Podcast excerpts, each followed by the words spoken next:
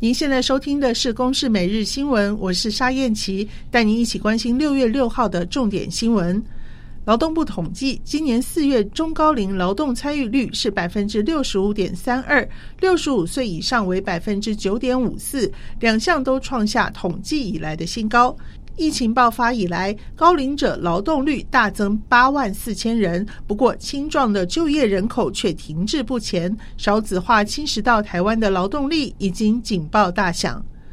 陆军联兵营的无人飞行载具组有编制却没有装备，问题终将获得解决。据了解，陆军编列一亿八千万元采购五十套战术型近程无人飞行载具，配发二十三个联兵营，用于反空降和滩岸侦搜之用。目前正在测试，预计下半年拨交。西班牙网球名将纳达尔在法国网球公开赛男单决赛面对挪威好手鲁德，没有遭遇太多的抵抗，他以直落三盘获胜，开心收下生涯第十四座法网冠军，也是第二十二座的大满贯金杯。刚过三十六岁生日的纳达尔也缔造赛史最年长的冠军纪录。同一师四十岁的老将潘威伦五号投出生涯三万球，成为中职史上的第一位生涯投出三万颗球的投手。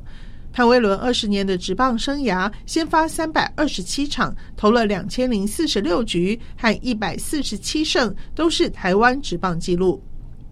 西非国家奈及利亚南部的翁多州昨天发生武装分子带着炸药闯入教堂的攻击事件，造成至少五十名信徒死亡，还有多人受伤。总统布哈里严厉谴责，表示这是一件令人发指的杀戮事件。当局指出会投入一切资源调查，让嫌犯付出代价。孟加拉南部吉大港附近一座货柜仓库大火引发化学爆炸，目前已知四十九死，两百多人受伤。消防官员初步怀疑是个装了过氧化氢，也就是俗称双氧水的容器爆炸，并迅速蔓延。直到五号下午，仍然有这类的容器以及其他装有硫磺的容器爆炸，有毒烟雾布满现场，救援更加困难。